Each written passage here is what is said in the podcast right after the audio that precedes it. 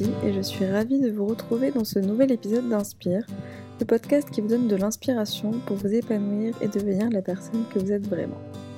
Aujourd'hui, je reçois à mon micro Nabil Alouani. Après un début de carrière en tant que consultant ingénieur, Nabil s'est lancé en freelance pendant le confinement en rédacteur de contenu en ligne. Finalement, entre sa nouvelle activité et son rêve d'enfant qui était inventeur, il n'y a qu'un pas. Mais comment asseoir sa légitimité quand on change complètement de domaine? C'est drôle parce que dans cet épisode, je pensais qu'on parlerait principalement de freelancing. Finalement, Nabil nous ouvre réellement son cœur. Il nous livre des bribes de son histoire et c'est d'autant plus inspirant de voir tout le chemin qu'il a parcouru. Nabil nous partage une expérience très difficile à laquelle il a fait face dans son adolescence et comment il en est sorti encore plus fort. Il nous raconte aussi son arrivée en France après avoir grandi en Tunisie, les sacrifices qu'il a dû faire pour rester dans son pays de cœur. Passionné de sujets très variés, des sciences cognitives jusqu'aux techniques de marketing, Nabil nous livre de belles leçons de vie en toute humilité.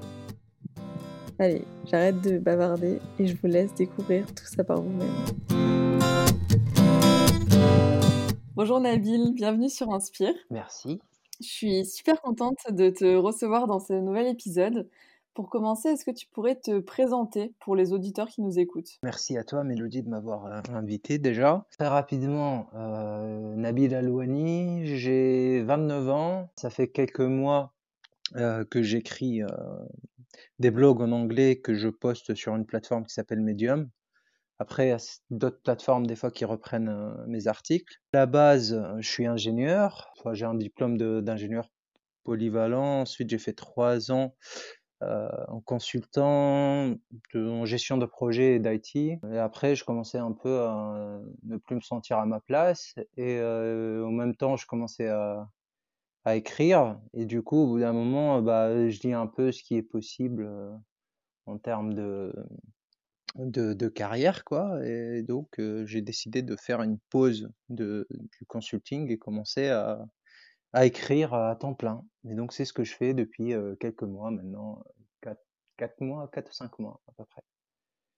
Trop cool. Et donc ça, pour l'instant, ça te prend tout ton temps, j'imagine, globalement? Ça me prend plus que mon temps. ça, ça- ça me- parce que, en fait, c'est souvent beaucoup de recherche. Il y a le message que tu as envie de transmettre. Il y a aussi euh, bah, les tendances sur la plateforme. Il y a plein de choses à prendre en compte. Et puis, si tu veux en faire vraiment un métier, bah, il faut monétiser tout ça. Et puis, il y a, des techniques à apprendre aussi. Donc, c'est beaucoup d'apprentissage. Après, une fois que tu apprends les bases, il reste qu'à appliquer. Bah, appliquer, c'est la partie longue, quoi. Parce que t'as pas des résultats tout de suite. hein. Ouais. Bah, on reviendra un petit peu plus tard sur euh, ce que tu fais aujourd'hui, du coup. Mais euh, il y a une première question que j'aime bien poser à mes invités pour comprendre un peu euh, comment t'en es arrivé là. Mhm. J'aime bien savoir qui était, enfin, qui t'étais quand t'étais enfant. Qui était Nabil enfant? Quelles étaient voilà, tes passions, ton caractère, tes rêves? Je faisais plein de bêtises, je me blessais tout le temps. Je suivais mon père partout aussi. Et j'écoutais euh, toutes les histoires de ma mère. Donc euh, j'étais un peu, enfin, j'ai- j'avais beaucoup de chance, quoi, de d'avoir passé beaucoup de temps avec mes parents. qui ont, euh, on va dire, deux visions de la vie qui sont un petit peu différentes et que du coup, ça fait que ça diversifie les avis, les idées qu'on peut avoir. C'est quoi, par exemple, ton métier de rêve quand t'étais enfant? Ah, c'était, euh, je disais, inventeur, inventeur. Je voulais inventer des trucs. Ok. Euh, tu vois, si on fait un- une corrélation avec aujourd'hui, bah, j'invente un peu des, des textes. Donc, Ouais, c'est clair. ça- Et euh, tu disais du coup que tes parents avaient deux visions de la vie un peu différentes et que toi, euh, t'as fait un peu un mix. Du coup, c'était, c'est quoi maintenant ta, ta vision de la vie euh, à partir de ces deux visions que t'avais, euh, que t'as reçues dans ton éducation? En fait, je remets un peu de contexte. Du coup, mon père, c'était euh, travail, euh, suivre les règles, etc. Tu vois, le succès, apprendre. C'est le truc euh, vraiment Mm. euh, presque corporate, un peu. Ouais. Et euh, ma mère, c'était les gens, c'était euh, bah, euh, connexion, enfin, tu sais, les, les sentiments, etc. Avant, je disais, ma mère, c'est la personne la plus gentille que je connais. Euh, maintenant, je dis, ma mère, c'est la créature la plus gentille que je connais. C'est vraiment ça. Ça veut pas dire que mon père n'est pas gentil ou ma mère ne suit pas les règles, mais ça veut dire que le caractère dominant, bah, c'était ça. D'accord. Ouais, donc ton père plutôt formaté un peu dans le ce que la société attend et ta mère plutôt tournée vers l'humain. Euh. Voilà, c'est ça. C'est exactement ça, je dirais. Et du coup, toi, qu'est-ce que tu as gardé de, de ça? Euh, en fait, si tu combines ça un peu, ça fait, euh, t'as, as deux choses. T'as une méta-règle qui dit que bah, t'apprends les règles et euh, t'apprends à les appliquer, les règles du jeu, hein, ça, ça, peut s'appliquer partout. Une fois que t'as appris les règles et comment jouer, bah, tu peux casser certaines règles dans des cas particuliers. Et en fait, ça, ça va dans les deux sens. Quand tu apprends de quelqu'un qui est carré, qui n'a jamais fait d'un truc malhonnête euh, au travail, qui essaie toujours de dire euh, bon bah il faut être euh, consciencieux, faut exercer des efforts quoi pour pour avoir des résultats. Et puis en fait, bah après quand tu casses la règle, bah ça veut dire que des fois il faut être gentil, des fois il faut être plus ferme, des fois il faut prendre en compte bah, les sentiments, le cerveau humain, des choses comme ça quoi. Et donc les deux, bah ça ça fait cette cette méta règle que j'ai. Ok, ouais, je vois. Et du coup, à partir de... Après ton enfance, tu disais que tu pensais plutôt à ton adolescence euh, quand je t'ai posé la question. Ouais. Euh, et, du coup, qu'est-ce que qu'est-ce qui te représentait dans ton adolescence? Qu'est-ce qui qu'est-ce que ça t'évoque aujourd'hui? Bah, en fait, euh, alors moi, je suis convaincu, j'ai j'ai une idée. Alors, je dis pas que c'est comme ça que ça marche, mais moi, en tout cas, mon expérience, ça a été comme ça. C'est que les choses, enfin, les meilleures leçons, on les apprend des des pires expériences. C'est un peu comme ça que ça s'est passé pour moi, quoi. Et euh, bah en fait, quand j'étais ado, euh, bah j'étais en surpoids, mais genre euh, très très en surpoids, quoi.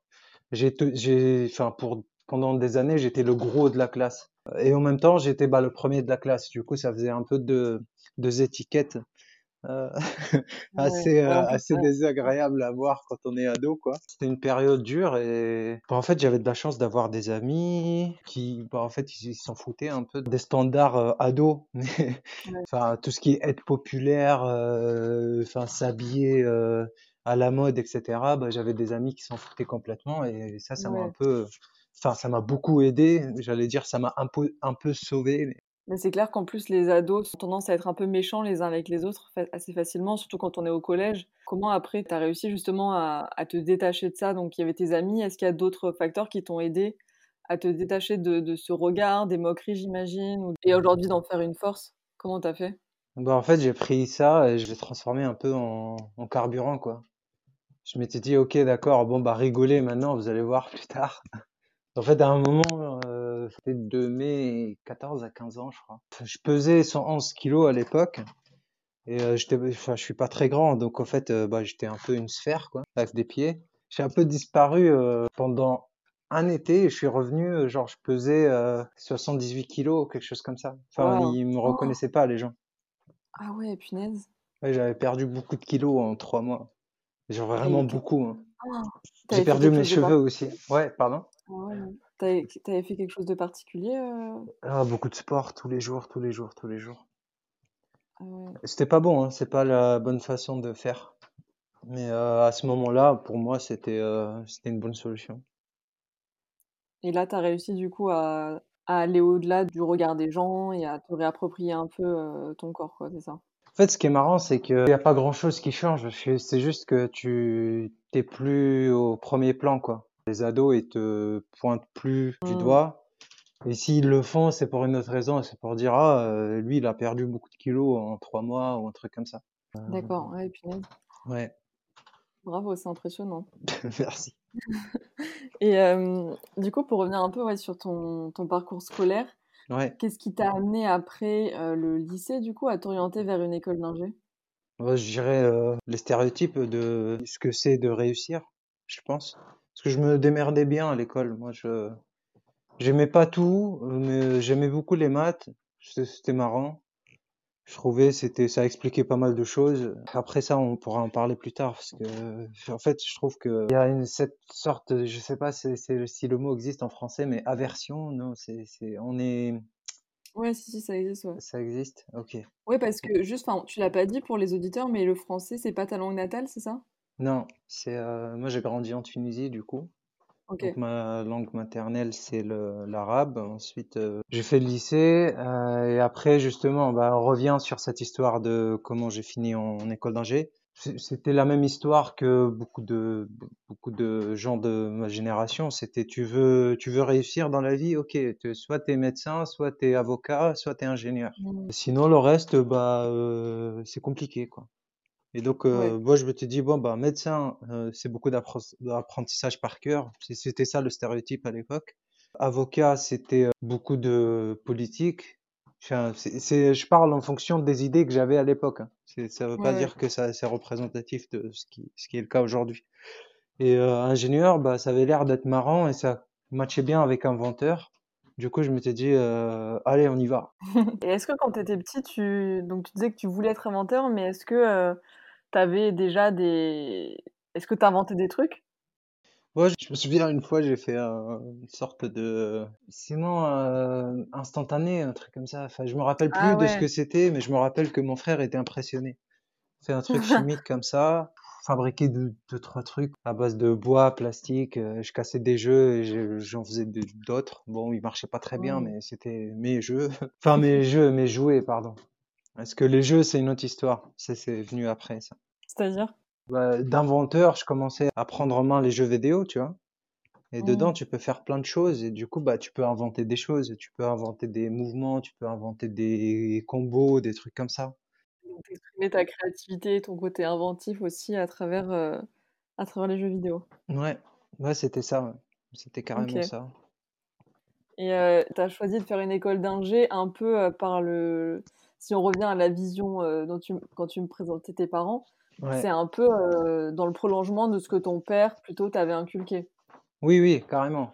Mais du coup, quand tu étais dans l'école et puis à la fin de l'école, euh, comment tu voyais l'avenir? Enfin, c'était quoi pour toi Hmm. ton, ton métier idéal? Est-ce que c'était encore dans le stéréotype un peu voilà parce que ce que la société attend de toi, ou tu commençais à penser à d'autres choses? C'était vraiment voilà très très cadré dans ingénieur. euh.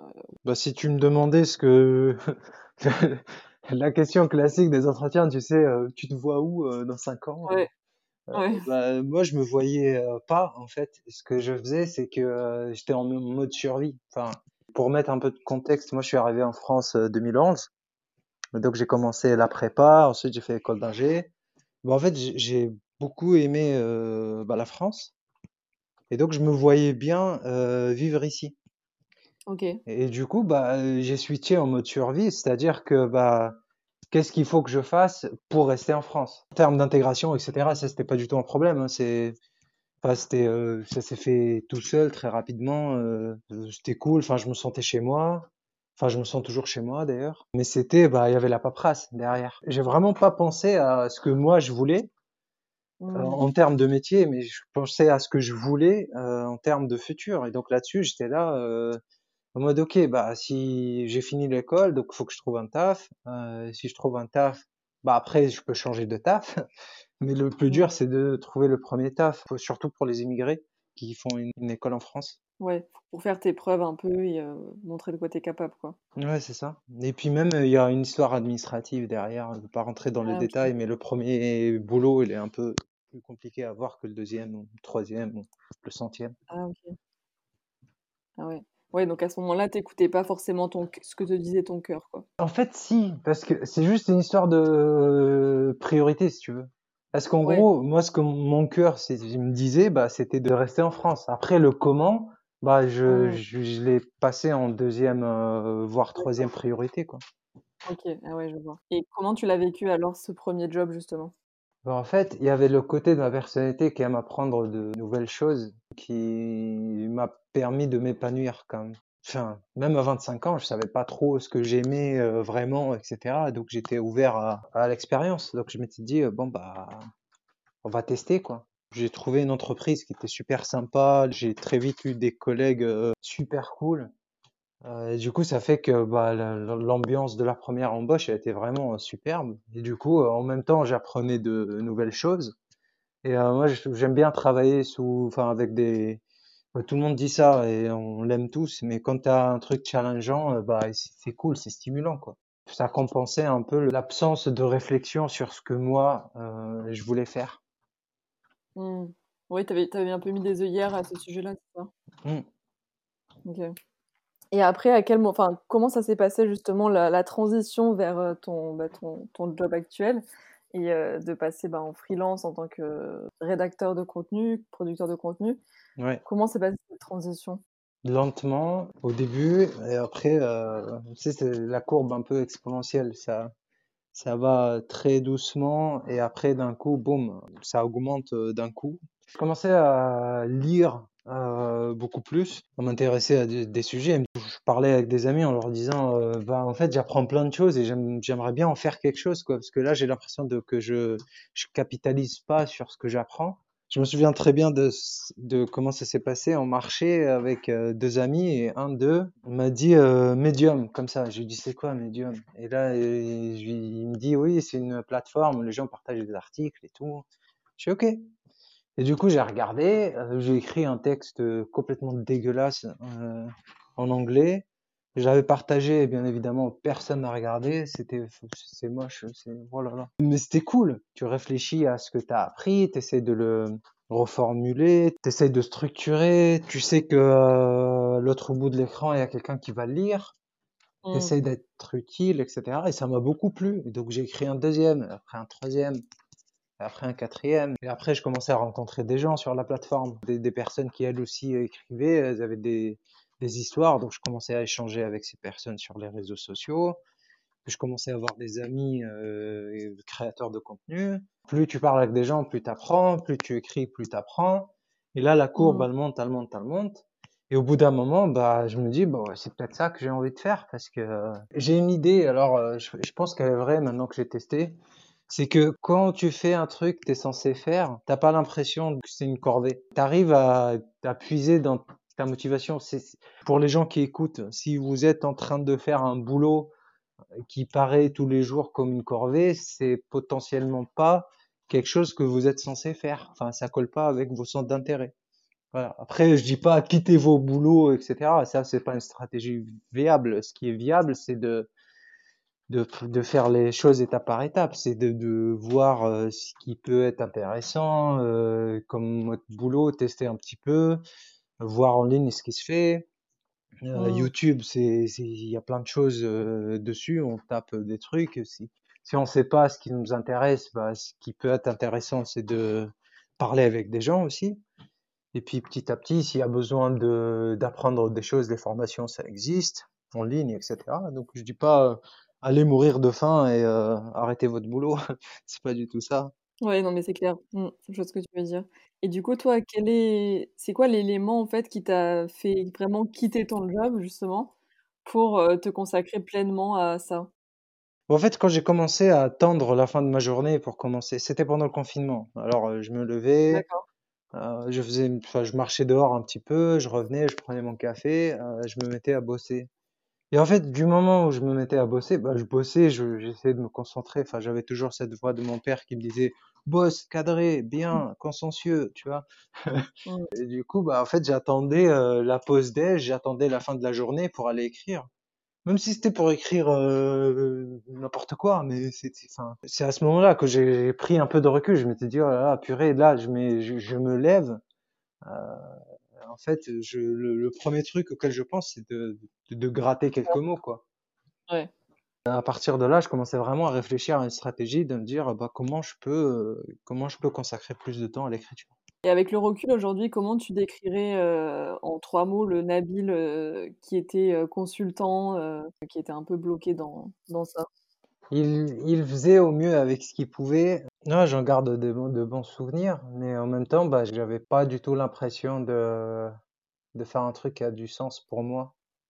Et ça devient très vite lourd hein, comme ça. Ouais. En fait, dès que tu prends conscience que, que ça a plus de sens, que ça respecte pas forcément tes valeurs, ça devient difficile de continuer, quoi, j'imagine. Le cerveau, il marche comme ça, c'est que si tu as, si as un objectif et que et que tu fais un truc qui est pas en accord avec ton objectif, bah, le cerveau, il te dit, mais qu'est-ce qui se passe? Tu déconnes, là, je, comprends pas. Et du coup, bah, essaie de te déconcentrer, te faire, enfin, réfléchir un peu. Euh, voilà, tu peux pas être à 100%. J'avais mon N plus 1 euh, à l'époque qui me disait, euh, enfin, quand, je lui ai annoncé que je, je voulais aller bloguer, enfin écrire, et il m'a dit oui, euh, j'ai remarqué au dernier mois, t'étais un peu la tête en l'air. Je, pensais à ça tous les jours, et donc ça se voyait euh, même à travers l'écran de Zoom. Ouais. Et comment ils ont réagi justement, bah, à la fois ton travail, mais aussi ton entourage, tes proches, quand tu as annoncé, heu, que tu quittais ton ton job pour te lancer, en freelance? Est-ce que tu as été plutôt soutenu ou, incompris? Bah, t'as, t'as les deux. Après, avec mes employeurs, etc., comme je les appréciais, enfin, les apprécie toujours, j'aurais tout expliqué. Ils m'ont dit, bon, bah, c'est courageux. En plus, avec la, la crise Covid, etc., euh, j'ai essayé de faire les choses proprement. Et du coup, ils m'ont beaucoup soutenu. C'était une rupture sympa, vraiment. Mmh. Et euh, avec mon entourage, bah, je dis pas tout. Je balance euh, un minimum d'informations, on va dire. Parce qu'en fait, je sais que euh, avec le Covid, etc., bah, il y a beaucoup de gens qui ont perdu leur boulot et que moi, euh, j'ai dit bon bah salut, euh, je lâche mon boulot euh, pour aller écrire. Et donc, bah, c'est, on connaît, on connaît comment ça marche. Quand les gens ils savent pas, ils ont pas tous les éléments, ils vont dire mais il est complètement fou. Et Mmh. peut-être que je le suis, mais mais en même temps, on n'a pas à tout expliqué. hein. Enfin, pareil pour Mmh. les gens qui écoutent, qui se posent des questions. En fait, vous n'avez pas à tout expliquer. Si vous êtes convaincu, bah c'est bon, les gens ils comprendront. C'est- Mmh. Là, j'avais, ça me fait penser à une amie qui euh, qui fait de la musculation. Elle s'appelle Marie. Quand Marie a commencé à faire de la muscu, c'est pas qu'elle n'était pas soutenue, c'est qu'il y en a qui étaient complètement contre. Et en fait, ça, ça peut démotiver, etc. Mais elle, elle voulait vraiment euh, aller en compétition. Et ça, ça retombe sur le sujet, euh, oui, euh, une femme musclée, etc. C'est pas féminin, blablabla. On va pas rentrer là-dedans. Elle, ce qu'elle a fait, c'est qu'elle a con- continué à faire son truc et que les gens, ils ont compris à force. Ils ont dit, ok, bah en fait, c'est vraiment, elle aime vraiment ça et elle est faite pour ça et c'est une future championne et donc en fait, il va falloir qu'on la sou- soutienne. Moi, c'était un peu, c'est un peu le même euh, schéma que je suis en train de vivre. C'est pas encore à 100%, mais Ouais. euh, ça vient petit à petit, quoi. Est-ce que tu as rencontré des difficultés, heu, dans ce changement de vie? Euh, ah bah oui, carrément, mais c'était plus niveau personnel. J'ai fait pas mal de grosses bêtises. C'est un peu chamboulé tout ça. Euh, je donne un exemple rapide. En fait, j'ai mal calculé mes dépenses et euh, bah rester sur Paris, c'était pas forcément sage avec les dépenses, etc. Surtout que je fais tout en ligne. Mais euh, mais j'aime beaucoup Paris. Du coup, je m'étais dit, je reste, etc. Enfin, je me suis mis un bâton dans les roues, quoi, ouais, en faisant ça. Et du coup, en ce moment, bah, je réfléchis à, déménager dans un endroit où je réduis un peu les dépenses pour pouvoir euh, me concentrer euh, plus à- sur mon contenu. Ouais, donc niveau financier, c'est un peu un challenge, mais finalement tu tu regrettes pas ne tu regrettes pas quand même d'avoir fait ce choix? Non, je regrette pas du tout. Je regrette pas du tout. Ça fait partie du jeu. En fait, c'est, en gros, c'est, c'est juste que, bah, la prochaine fois, je prendrai un risque. Je vais prévoir plus de marge, quoi, surtout financièrement. C'est parce que notamment tu avais moins de revenus que ce que tu pensais? Oui, bah en fait, il y a les moins de revenus, il y avait le temps euh, de latence, il y avait euh, bah euh, quand tu crées du, contenu, bah c'est pas enfin t'as, t'as des dépenses qui vont avec. Je, donne un exemple comme tu as des outils de de création de de listes par mail pour avoir bah, une audience à proximité, quoi, leur envoyer un peu les news, écouter ce qu'ils ont envie de lire, etc. Cet outil pour euh, pour que ça marche, bah, c'est des dépenses. Enfin, il, faut l'acheter, quoi. Il y a d'autres choses si on veut faire de, de belles illustrations euh, pour attirer euh, bah, l'œil des lecteurs sur l'article, bah, il faut investir un peu d'argent. Enfin, c'est ces petits trucs comme ça qui font que bah, ça s'accumule. Hein, c'est Mmh. et du coup, au bout d'un moment, on se dit, mince.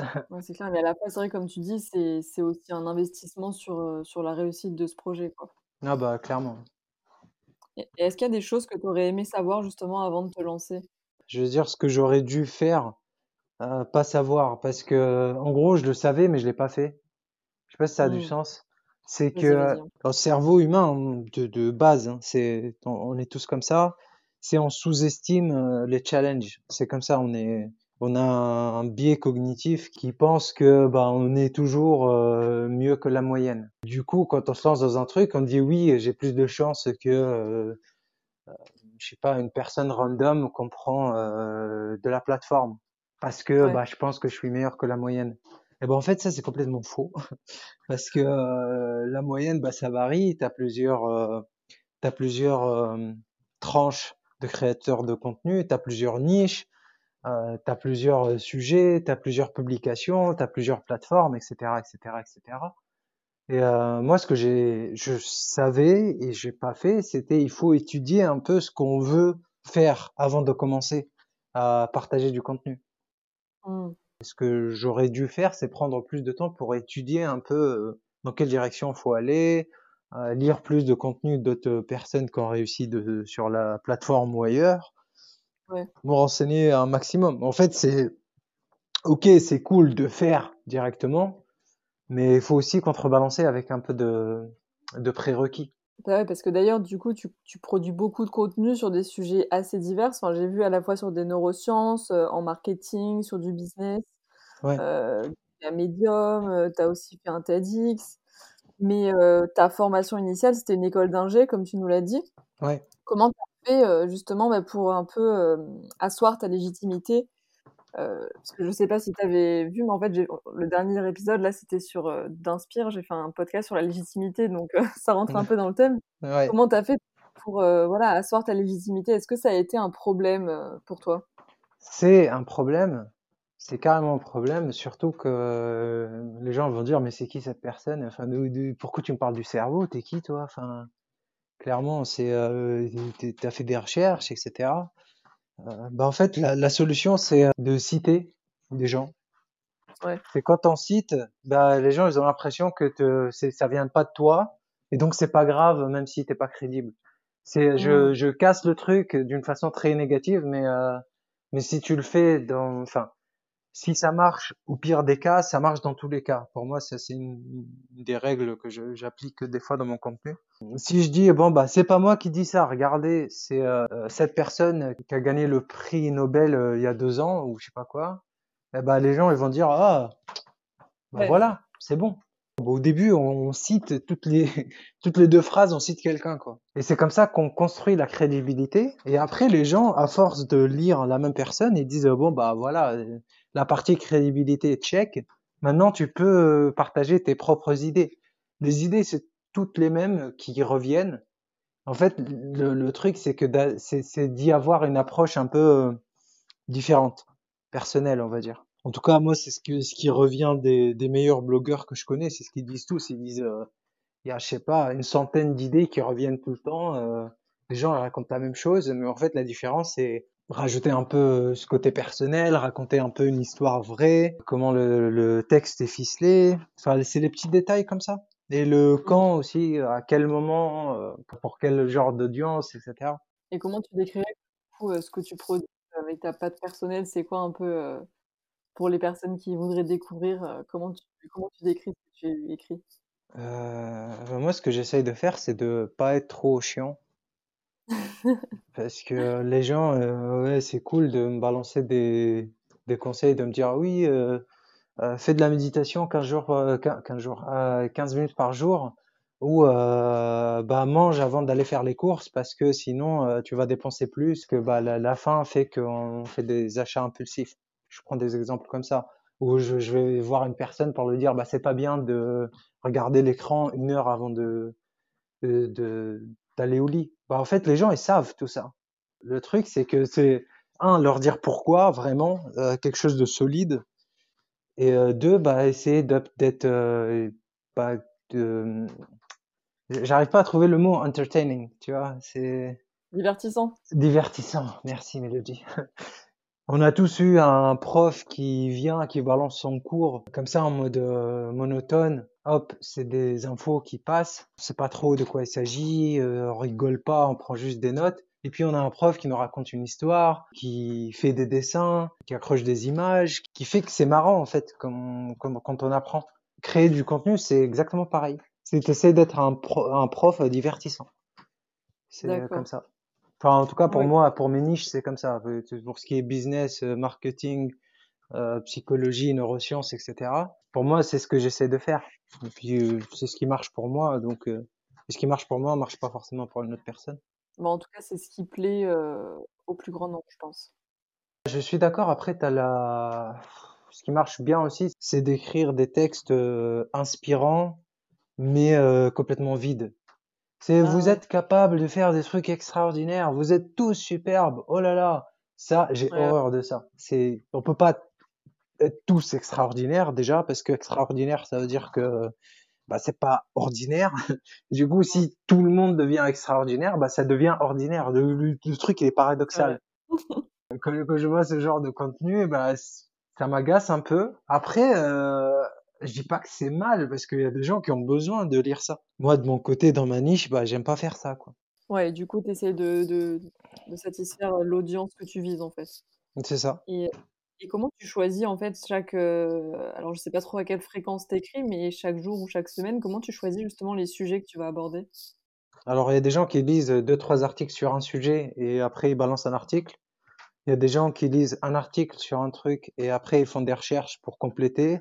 Moi, ce que je fais, c'est que je lis plein de choses et euh, je vois un peu s'il y a quelque chose de commun qui m'intéresse dedans. Moi, je lis que des trucs qui m'intéressent par défaut. Et j'essaie de, faire le lien entre ces choses, enfin ces concepts, des idées. Après, je sors un article. Bon, ce qui se passe, c'est que je, je l'écris une fois, après je le laisse deux, trois jours, après je regarde.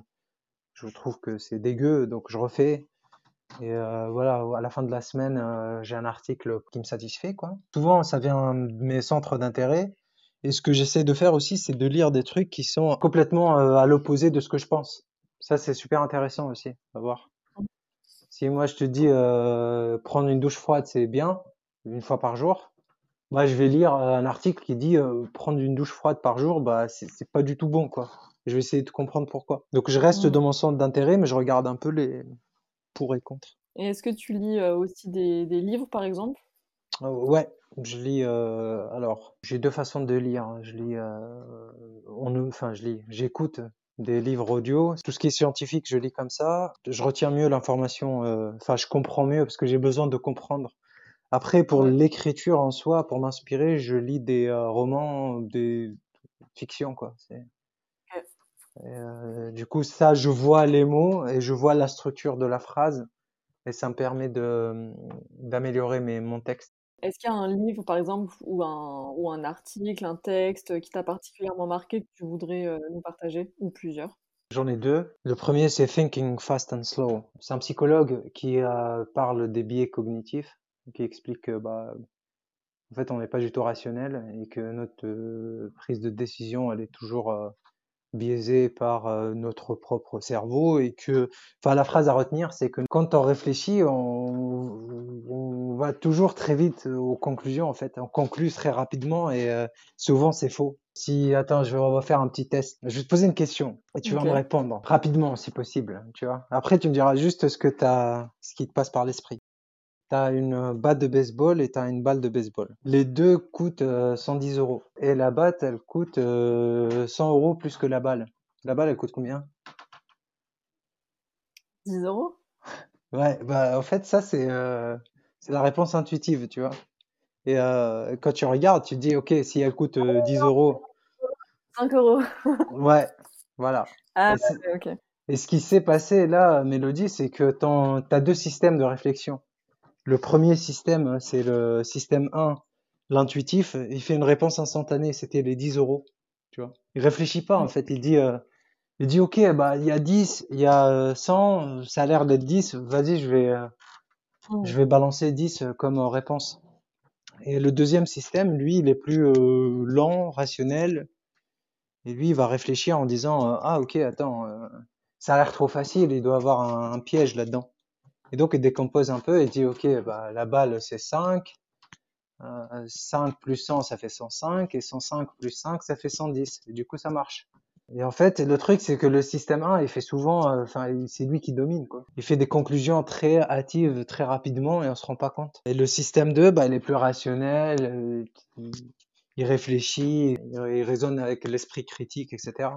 Le truc, c'est que bah, on est souvent euh, réglé sur le système 1 qui est rapide. C'est pour ça que le bouquin il s'appelle Thinking, réfléchir, fast, rapidement, and slow, euh, lentement. Ouais, ok. Ça, je recommande. euh. L'auteur il s'appelle Daniel Daniel Kahneman et euh, je le cite quasiment tout le temps, quoi. Parce que, enfin, c'est ouf, quoi. C'est ce qui se passe dans nos cerveaux, c'est on se rend pas compte. L'autre bouquin, c'est celui de Mark Manson, c'est The Subtle Art of Not Giving a Fuck, l'art de s'en foutre. Je- Mm.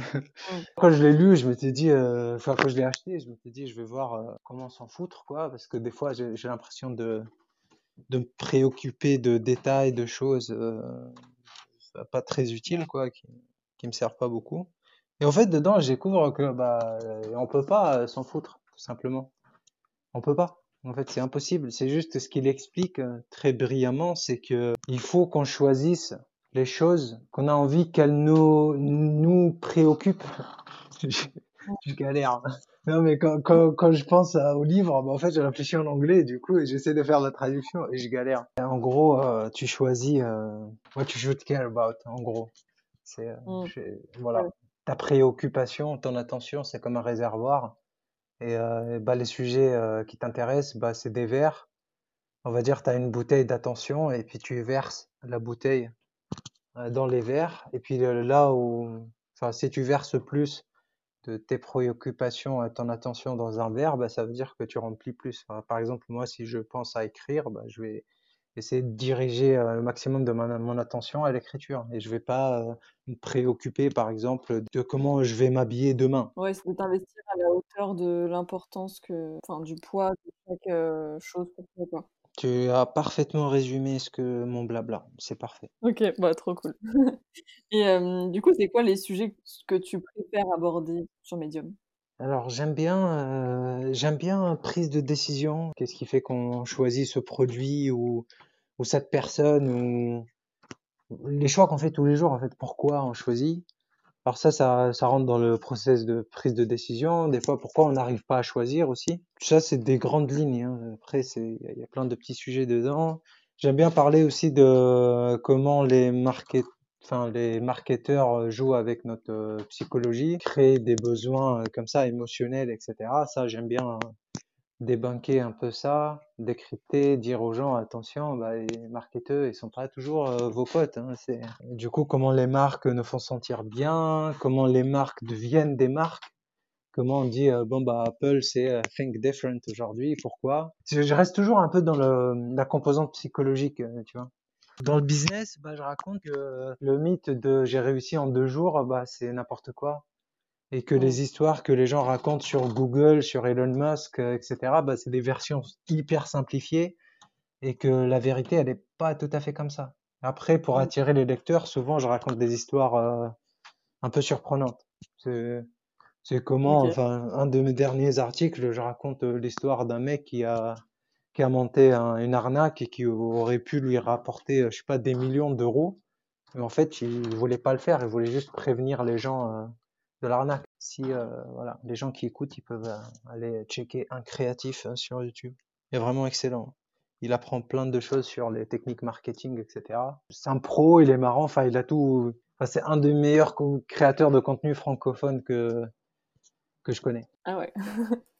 De toute façon, je mettrai tous les, toutes les personnes, les livres que tu cites euh, dans les petites notes du podcast. Et je mettrai aussi tous les liens où on peut te retrouver. Où est-ce qu'on peut te retrouver pour les personnes qui, qui souhaiteraient lire tes articles? Euh, Medium? ouais, Medium en priorité. Après, je réfléchis à mettre un peu de quelques articles sur euh, LinkedIn. En gros, Medium, ce qu'ils font, c'est que je parle de- du business model, c'est qu'il n'y a pas de pub sur Medium. Mais par contre, ce qu'ils font, c'est que euh, ils font une, euh, enfin, c'est 5 dollars le mois, donc c'est à peu près 4 euros le mois, euh, illimité. Après, moi, ce que je fais pour les gens qui euh, qui veulent pas de Medium et qui veulent pas payer, que voilà, j'ai fait une newsletter où je mets des liens gratuits euh, dans mes articles. Chaque semaine, j'envoie deux articles comme ça avec une petite histoire. La newsletter peut, me rapporter des revenus, c'est que les gens me contactent pour me dire euh, pour me dire est-ce que j'offre tel ou tel service? Mais sinon, moi, je propose pas, euh, je fais pas, hum, je fais pas de proposition. Je partage juste des, des articles, ce qui fait, enfin, ce que je gagne, c'est des vues euh, non euh, rémunérées par Medium, mais euh, ça fait quand même des vues. Et euh, l'algorithme, il aime bien les, les stats comme ça. Et pour être complètement Ouais, transparent, c'est comme ça que ça se passe. ouais, c'est clair, j'imagine. Et du coup, c'est quoi tes prochains objectifs ou tes prochains projets là? Alors, déjà continuer à écrire. Euh, ce que j'essaie de faire maintenant, c'est euh, en fait sur Medium, il y a l'équivalent de journaux, publications euh, que personne connaît. C'est le journal de, on va dire, du quartier. Et après, il y a le journal de national. Et après, tu as des journaux, euh, on va dire, niveau international. chose comme ça. Ce que je fais, c'est que j'essaie de, de, rentrer dans ces publications plus difficiles à atteindre, on va dire. Et puis derrière, bah, potentiellement écrire des guides, des cours, ou alors peut-être enregistrer, parce que les gens, ils m'ont dit qu'ils préfèrent des versions enregistrées ou du live à voir. Là-dessus, faire un peu de coaching. Ouais, en fait, création de contenu, hein, je vais continuer à créer et, et, développer ça. Parce que rien que la partie écriture, ça a plusieurs étapes. Quoi. On passe de. Il y a les stats qui montent un petit peu. Après, la newsletter qui peut varier. Je peux en avoir deux, par exemple. Enfin, une par mmh. niche. Parce que bah, ceux qui lisent mon contenu business marketing, c'est pas les mêmes qui lisent la psychologie, prise de décision, etc. Donc je peux séparer. C'est juste créer un meilleur contenu, quoi. Et le reste, je pense que ça viendra tout seul. Trop cool. Trop trop cool. Qu'est-ce que tu dirais aujourd'hui au Nabil qui était en école d'ingé? Ah, ça c'est une très bonne question. Hein. je dirais quelque chose du genre, tu vas faire plein de bêtises et c'est pas grave parce que après, c'est comme ça que tu apprends. Puis si, euh, si, si, tu peux, lis plus, plus souvent. Et voilà, c'est tout. Ah bah, c'est déjà pas mal. Et toi, est-ce qu'il y a un conseil qu'on t'a donné euh, bah, pendant ta vie, voilà, tes études, ou après, pendant ta... tu disais tout à l'heure que tu avais rencontré beaucoup de personnes quand tu as changé un peu de vie? Ouais. Est-ce qu'il y a un conseil qu'on t'a donné et que tu pourrais nous partager? Ah oui. Euh... J'essaie de penser, parce que j'en ai plusieurs en tête là. Ou ça peut être plusieurs, hein, s'il y en a plein qui te marquent. c'est le premier, c'est je l'ai, euh, je l'ai lu en vrai. C'était, euh, bah, en fait, il faut savoir que dans la vie, euh, les problèmes disparaissent pas, ils deviennent meilleurs. J'essaie de faire très brièvement, mais en gros, par exemple, quand j'étais en surpoids, bah, mon problème c'était d'être accepté par mes amis en classe, etc. avoir une vie sociale normale, enfin pas normale, mais saine euh, mmh. parmi les ados. Après, quand j'ai commencé à perdre du poids, bah, mon problème, c'était euh, préparer mon sac, euh, cuisiner un repas équilibré. Et donc, en fait, les problèmes s'améliorent. C'est-à-dire qu'au début, j'avais un gros problème psychologique, etc. Ensuite, quand j'ai essayé de faire mieux, bah, quand j'ai essayé de mettre les efforts qu'il faut, bah, mes problèmes ils sont devenus plus sympas. quoi. C'est à quel moment je vais m'entraîner, euh, qu'est-ce que je vais bosser aujourd'hui? Est-ce que c'est les jambes, euh, voilà, les bras, etc. Donc, je le répète, les problèmes ne disparaissent pas et deviennent juste meilleurs. Mmh. Le deuxième, du coup, c'est en continuité euh, avec ça. C'est que quand tu trouves une galère que tu aimes bien faire, il faut être super content. Parce mmh. que, bah, comme, comme j'ai dit, enfin, la vie est pleine de problèmes, ils deviennent meilleurs, mais en fait, euh, maintenant, ton problème, ça devient euh, comment faire des choses que tu aimes bien, au lieu de, euh, je sais pas moi, comment gagner de l'argent pour survivre ce mois-ci. Donc, dès qu'on trouve un boulot, une activité qui, qui sera certainement une galère, mais une galère intéressante, il faut, il faut continuer dans cette direction. Mmh. Le troisième, c'était un truc qu'un un éditeur de la plateforme m'avait m'avait dit une fois, c'était la meilleure façon de marcher 20 minutes, c'est de marcher 10 minutes dans une direction et rentrer. Tu vois, quand on essaie de poursuivre un objectif ou le casser en petits morceaux, quoi. Au lieu de dire je vais marcher 20 minutes, je veux dire je vais marcher 10 minutes euh, dans cette direction. Et après, il va falloir qu'on rentre à la maison, donc ça fera 20 minutes de marche. Et pour le cerveau, ça marche mieux comme ça. Ah ouais, c'est trop bien. Trop cool, j'adore. Tu pouvais choisir euh, parmi euh, toutes les personnes connues, pas connues. Euh, si tu devais en choisir trois que tu voudrais entendre sur Inspire, qui ce serait? Bon, la première personne qui m'inspire, je dirais euh, Marie Chachati, qui est ma pote et qui est future championne de muscu. Elle m'inspire parce que euh, bah, travaille comme une ouf et elle sait où elle va. Ensuite, euh, ensuite, ensuite, bah Arcadata, du coup. Arcadata, c'est un pote qui streamait avant et qui maintenant fait de la musique, compose quoi, et du coup, euh, il m'inspire à mort parce que, bah, est super créatif, le type, vraiment. Il est aussi euh, bien articulé quand il parle, bah, il parle bien quoi.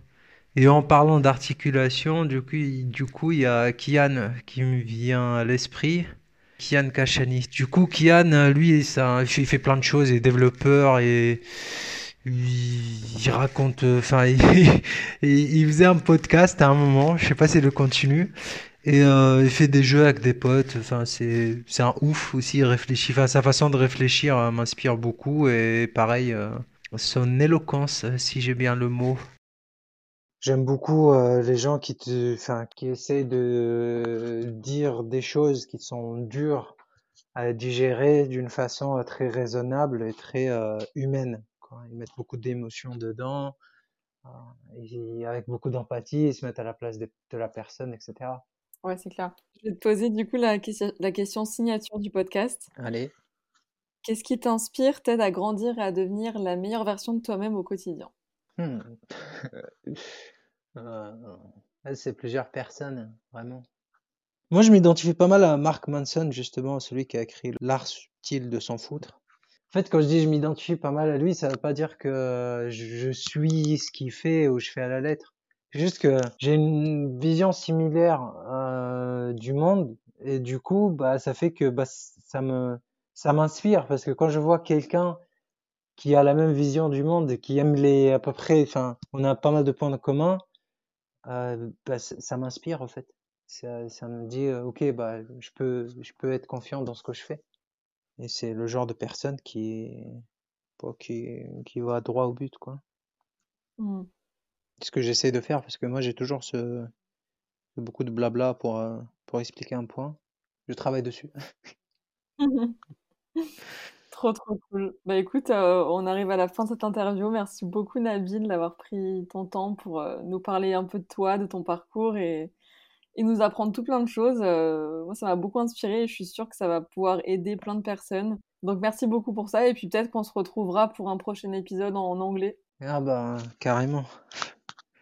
Même en français, franchement, c'est, je l'ai pas vu passer l'heure. Puis, euh, ouais, enfin, si les gens ils veulent euh, aussi, enfin, j'ai pas dit tout à l'heure, je, je suis pas mal sur LinkedIn aussi. Enfin, je réponds aux messages, etc. Trop, trop cool. Bah, je mettrai tout ça dans les, dans les descriptions du, du podcast. Merci Mélodie. Salut, à bientôt. À bientôt.